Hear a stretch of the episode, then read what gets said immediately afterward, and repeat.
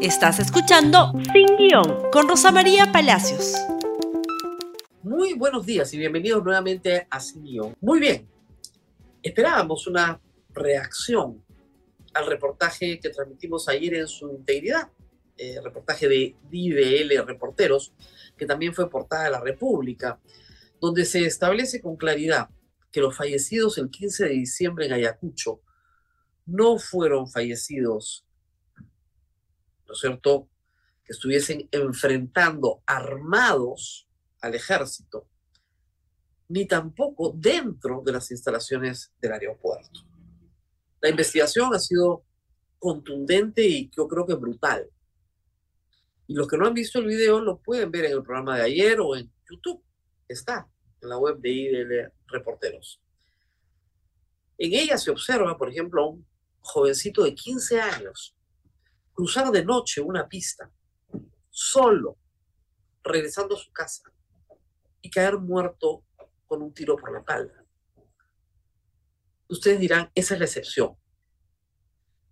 Y sí, se puede creer eso al principio, pero luego uno ve un patrón y ve que tiene a seis personas fallecidas y los videos demuestran el instante en el que fallece, el momento en el que fallece.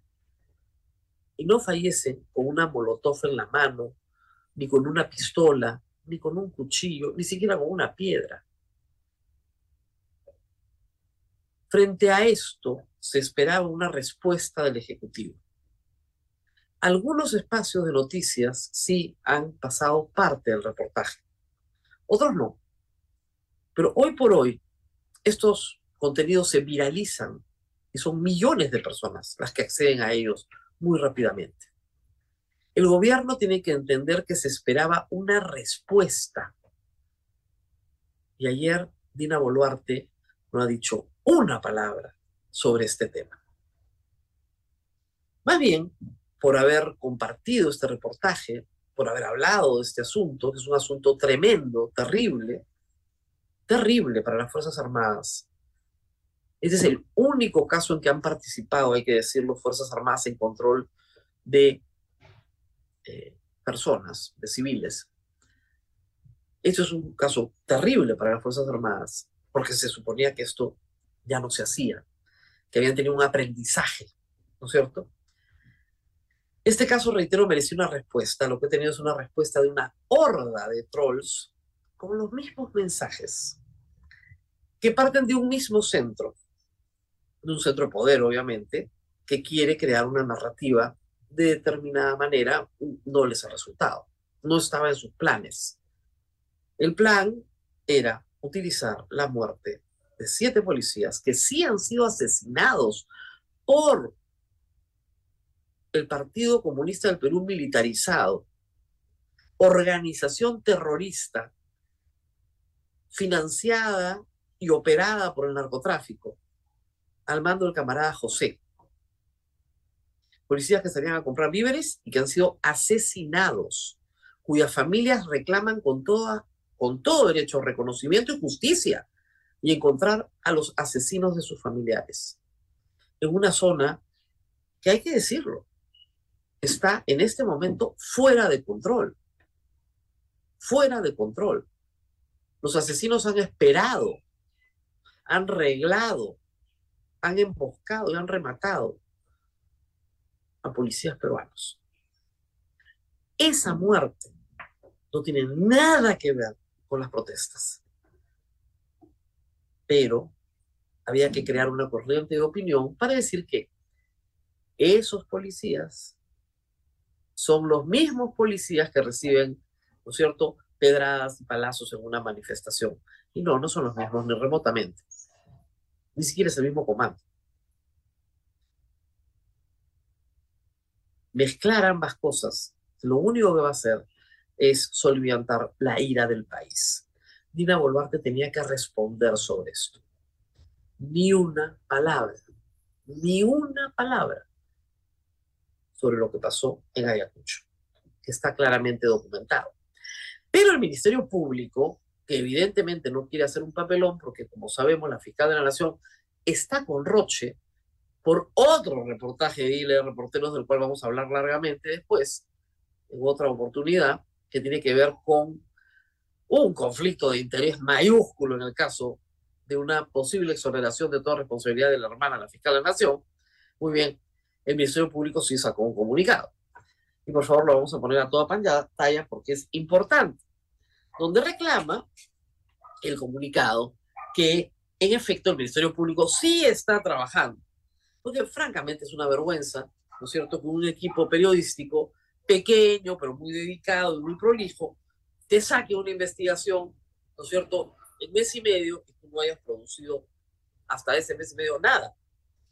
Y lo que dice el comunicado es que la segunda fiscal, Fiscalía Penal Supraprovincial Especializada en Derechos Humanos e Interculturalidad de Ayacucho, hay que decirlo, es una de las pocas fiscalías en derechos humanos que quedan, porque la Fiscalía de la Nación también las está desactivando, tiene su cargo la investigación en contra del personal de la Policía Nacional del Perú, Ejército del Perú. Yo pondría primero Ejército del Perú, ¿no? Porque esos son los que son los directamente involucrados y los que resulten responsables por presunta comisión de los delitos de homicidio calificado y lesiones. La Fiscalía Provincial Especializada viene desarrollando actos de investigación, entre los que resaltamos la obtención de un total de 147 videos de las municipalidades y viviendas cercanas al lugar de los hechos. También se han recabado los informes sobre el número de personal policial y militar que participó en las operaciones del 15 de diciembre. Se han realizado actas de entrevistas a los heridos, constataciones en establecimientos hospitalarios y centros de salud. Se han requerido las historias clínicas. Entre las declaraciones testimoniales se ha realizado, que se han realizado se encuentran también manifestaciones de las familiares de las víctimas. Se ha dispuesto la realización de pericias balísticas, necropsias y reconocimiento de médicos legales. En consecuencia, la Fiscalía Provincial Especializada viene cumpliendo sus funciones de investigación conforme a los estándares legales exigidos para las decisiones que se adopten durante la fase de investigación. Yo presumo que ya no están en investigación preliminar con todo eso, ¿no? Ya deberían estar en investigación preparatoria para acusar. Si tienen 147 videos y no se han dado cuenta de lo que ha pasado, y con 20 ha sido bien fácil documentar lo que ha pasado, yo presumo que la fiscalía está lista para acusar, ¿o no? O lo van a dilatar y dilatar y dilatar eternamente, como sucede en los casos de derechos humanos, que luego de 10 o 15 años terminan resolviéndose en la Corte Interamericana. Espero que esto no sea solamente para la platea, para decir nosotros también chambeamos. Si ya tiene 147 videos, todas las pericias y todas las entrevistas realizadas a los testigos, acusa pues. Hay que decir que en general, el trabajo de la fiscalía, en general, para los medios, siempre se queda en el relato y nunca en la acción. Que acuse pues. Si ya tiene todo eso la fiscalía, que proceda a acusar. ¿Qué más va a esperar? ¿Qué más va a esperar? No le quieren entregar en las Fuerzas Armadas el plan operativo, que acusa igual. Yo veo ahí bien claro los hechos. ¿ah? Y si alguien asesorara correctamente a la presidenta de la República, le diría que el silencio no la ayuda, por el contrario, el silencio agrava su situación personal de cara a la justicia y debería salir con otro discurso. Ayer también otro grupo de personas muy bien intencionadas y con posibilidad de hacerlo han ido a hablar con la presidenta de la República y me refiero a una reunión primero de la Asamblea Nacional de eh, Gobiernos Regionales y de la Asociación Nacional de Universidades Públicas. Ambos grupos se han juntado y han elaborado el siguiente manifiesto que creo que es bien importante porque también nos da cuenta de un plan de acción muy concreto, manifiesto por el Perú, por la construcción de diálogos amplios e inclusivos para una salida democrática a la crisis, lo que todos pedimos. ¿Y qué piden? ¿Qué piden en la parte ya resolutiva, en el 1, 2, 3? Uno, la Presidenta de la República se comprometa a exigir al Congreso de la República aprobar las reformas necesarias para el adelanto de elecciones que se ejecuten en el año 2023. Caso contrario, evalúe la posibilidad de su renuncia. Esto es evidente. ¿Qué está pidiendo acá la Asamblea de las dos organizaciones? que la señora Dina Boluarte le diga al Congreso, si ustedes no se quieren ir, y esa parece ser la actitud del Congreso, como veremos, si ustedes no se quieren ir, yo tengo la carta de mi renuncia. Entonces tienen que escoger, o se van ordenadamente o se van de una vez, porque yo estoy dispuesta a renunciar. Esa es la actitud de la presidencia. No, mi renuncia no está en discusión, yo no tengo nada que ver, no sé de qué se trata, vaya usted a preguntar al Congreso. Lo segundo, miren ustedes qué importante, que el Ejecutivo impulse la constitución de una comisión investigadora independiente para determinar responsabilidades por la muerte de ciudadanos y ciudadanas en las protestas sociales. Esta comisión deberá estar constituida por organizaciones de la sociedad civil, colegios profesionales, representantes de la Iglesia, el Congreso y Ejecutivo. Se ha hecho antes en la historia del Perú, sí, el caso de probablemente sea uno de los más famosos. Una comisión independiente que pide, por el amor de Dios, hasta The Economist, en el artículo que firmó Michael Reed, estamos hablando de una comisión independiente que recoja todo lo que el periodismo de investigación está haciendo y establezca claramente responsabilidades que yo creo que a estas alturas no va a ser muy difícil establecer. Y luego, en tercer punto, diálogos regionales con participación de la universidad local, que tiene prestigio, y de los gobernadores regionales que acaban de ser elegidos. Todavía no están desprestigiados y pueden promover un diálogo que atienda demandas locales. Creo que es un programa de tres puntos bastante claro. ¿Cuál ha sido la respuesta de Dina Boluarte frente a este planteamiento? De las pocas organizaciones, hay que decir, que tenemos que están funcionando, ¿no es cierto? Una asamblea de rectores, una asamblea de gobernadores regionales. ¿Cuál es la respuesta? Dos tweets de la presidencia del Perú. Y miren ustedes el contenido de los tweets. En el marco del diálogo que promueve el gobierno, la presidenta Dina Boluarte, el titular del PCM, Alberto Tarola, recibieron al gobernador regional de Arequipa, Robert Sánchez, y a la gobernadora regional de Moquegua, Gilda Gutiérrez, directivos de la Asamblea Nacional de Gobiernos Regionales. Siguiente tuit, pues son dos. Acompañados de los rectores de las universidades La Molina, Américo Guevara, y de la UNI, Alonso López Chau, directivos de la Asociación Nacional de Universidades Públicas del Perú, ANUP. En la reunión se trató sobre el fortalecimiento de la educación y la unidad nacional. El fortalecimiento de la educación y la unidad nacional. Le llevaron un manifiesto de tres puntos, bien claro. Y esa es la respuesta de PCM, porque ahora la señora Boluarte no tiene redes sociales. Esa es la respuesta. Eso es todo lo que se ha escrito ayer ¿ah? sobre materia de elecciones. Los otros son tweets, sí, importantes, porque los caídos en acción de armas siempre tienen que tener un reconocimiento de la sociedad. Y ese simbolismo es importante y es valioso y acompaña a los deudos, siempre y cuando no se utilice, ¿no es cierto?, esa muerte para fines políticos. Pero luego, sobre los temas políticos, ayer presidencia muda. Bueno, ustedes dirán, el Congreso, el Congreso tiene que haber dicho algo. En el Congreso tienen que haber salido voces a decir esto no puede ser, ¿qué está pasando en el Perú? Vamos a hacer una comisión investigadora, vamos a hacer algo sobre estas muertes.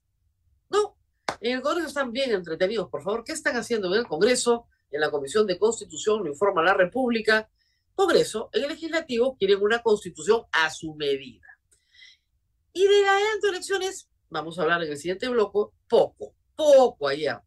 Quieren hablar de la vacancia por incapacidad moral permanente para hacerla ya aplicada a cualquier subjetividad. Tienes 87 votos, te vuelas al presidente, ya está. Vacancia express la figura presidencial no vale nada. Esas son las propuestas que han estado discutiendo ayer. Y una adelanto o, a ver, ¿cómo lo decimos? Renovación del Congreso a mitad del mandato, que es muy importante como mecanismo de desfogue para eliminar la cuestión de confianza, eliminar la vacancia por incapacidad moral permanente si modificas el 117, que tampoco quieren modificar, o está ahí, pero todavía no terminan de debatir. Ya, esa renovación por mitad del Congreso no tienen la menor idea de cómo aplicar siquiera los mecanismos. en un día tan importante como ayer, donde reitero, ha habido una horda de trolls en redes sociales que no pueden desacreditar las imágenes porque ahí están. Entonces desacreditan a los periodistas. Y esto viene de un nodo de poder bien claro, sé perfectamente quiénes son. Como siempre los digo, pueden seguir jugando el juego porque yo lo sé jugar mejor que ustedes. Denle nomás, no hay ningún inconveniente. Pero sé quién son y sé a qué se dedican. Y sé que las campañas de desprestigio a periodistas son parte, parte de una estrategia que en efecto viene acompañada del descrédito de los medios de comunicación. Y hay que decirlo. Y el descrédito de los medios de comunicación no es de hoy, viene desde hace 20 años creciendo. Y los que estamos en espacios alternativos, estos sí, alternativos y paralelos, ¿no es cierto? Nos habemos abierto un camino de credibilidad diciendo la verdad y defendiendo la verdad. Así que miedo cero. Pueden lanzar a toda la horda con amenazas de muerte y todo lo que han puesto ayer en las redes sociales. Ningún problema. Porque a diferencia de ustedes, yo sí sé quiénes están detrás. Y bueno, ¿qué pasó con las elecciones? Teníamos que hablar de esto, ¿no? Esta semana se ha prorrogado la legislatura, se avisó el viernes, una semana más, porque hay temas importantes, como la acusación constitucional contra Pedro Castillo, que debería terminar en su etapa parlamentaria esta semana, y se remitía a la Fiscalía para que inmediatamente acuse al presidente de la República ante la Corte Suprema. Ese proceso debería terminar esta semana, el viernes 17. Importante entonces que se mantuviera la legislatura, porque el Pleno tiene que reunirse a aprobar la acusación constitucional. Hasta ahí bien, pero se abrió un espacio para discutir el adelanto de elecciones, que como veremos en un instante es lo que la mayoría de los peruanos quiere, y donde Dina Boluarte tiene una carta importantísima que no le da la gana de usar. Pues bien, ¿qué pasó ayer? Algunas congresistas hablaron. Estas son congresistas que importan y ahora les explico por qué. Silvia Montesa, la nueva y flamante tercera vicepresidenta del Congreso, dice sobre el adelanto de elecciones. Tal vez ¿ah? en otra legislatura haya consenso. Ahora no, joven. ¿Ya? Me llama en seis meses. ¿Qué les parece? Acción Popular, por supuesto. Ahí todos son niños. Eh, Tal vez en otra legislatura haya consenso. Ahora no, no lo veo. ¿ah? No, no. Llame otro día, señora. Hoy día no estoy interesado. Muy bien. Siguiente, por favor. Por favor, la siguiente congresista, Elizabeth Medina. Esta señora congresista pertenece al bloque magisterial. Ella también quería ser tercera vicepresidenta. Esta es la que retira la firma, ¿no es cierto?, la semana pasada. No utilicemos los muertos para propaganda adelanto elecciones se refiere a los muertos de Ayacucho. Se supone que esta señora es de izquierda, esta es de las leales a Pedro Castillo. Tampoco quiere ni hablar. Ha dicho que eso delante de elecciones es lo que quieren los caviares y que ellos no están de acuerdo, el bloque magisterial. No, ni hablar, eso lo quieren los caviares. Qué raro, ¿no? Porque Perú Libre sí lo quiere y el bloque magisterial no lo quiere. Obviamente, porque el bloque magisterial no tiene inscripción partidaria. En un adelanto de elecciones no tienen nada que hacer. El partido que estaba tratando de formar Pedro Castillo no ha logrado pues las firmas necesarias. Está el kit comprado, pueden buscar en el registro de organizaciones políticas, ahí está. Pero no, ¿saben qué, muchachos? Hasta el 2026 se volvieron todos locos. Ambas, ¿no es cierto? Una ganó y la otra candidateó para ser miembro de la mesa directiva. La diferencia es que Elizabeth Medina sacó nueve votos, los de su bancada. Entonces, así están las cosas pues en el Congreso. Sin embargo, de nuevo, una luz de esperanza. APP. ¿Qué puso ayer APP en su Twitter? APP votó a favor del adelanto de elecciones 2023 y 2024 sin condiciones. Eso lo puso ayer. APP no presentó ninguna reconsideración, ni ha retirado su firma de ningún proyecto de ley sobre adelanto de elecciones. Disculpen, muchachos. Eh, en la Comisión de Constitución el señor Zaguana y la señora Lady Camones votaron a favor de que se archivara el proyecto porque el artículo 78 decía que ya lo habían visto en el Pleno y había sido archivado, entonces no se podía volver a ver el proyecto que manda el Ejecutivo.